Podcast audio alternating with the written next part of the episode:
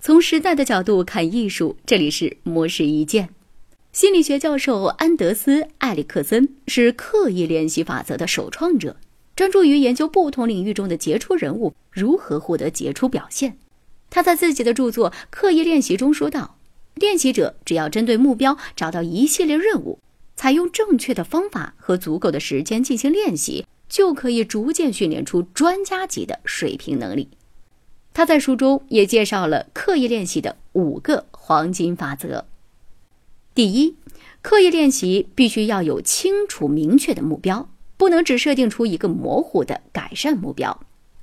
第二，通过刻意练习培养的技能，应该是由专家总结出的最佳的培养方法。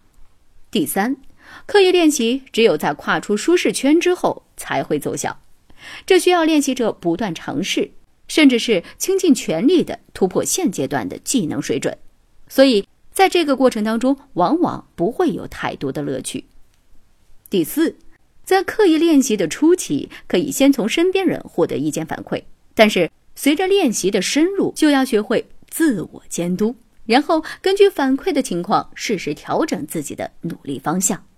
第五，刻意练习需要有意识的行动。不仅是遵循专家或教练的指导，还需要专注于练习的具体目标，并适时进行调整。总而言之，刻意练习需要明确目标，应用最佳培养方法，跨出行为舒适圈，及时获取反馈以及有意识的行动，这样才能帮助你更好的拥有专家级的能力水平。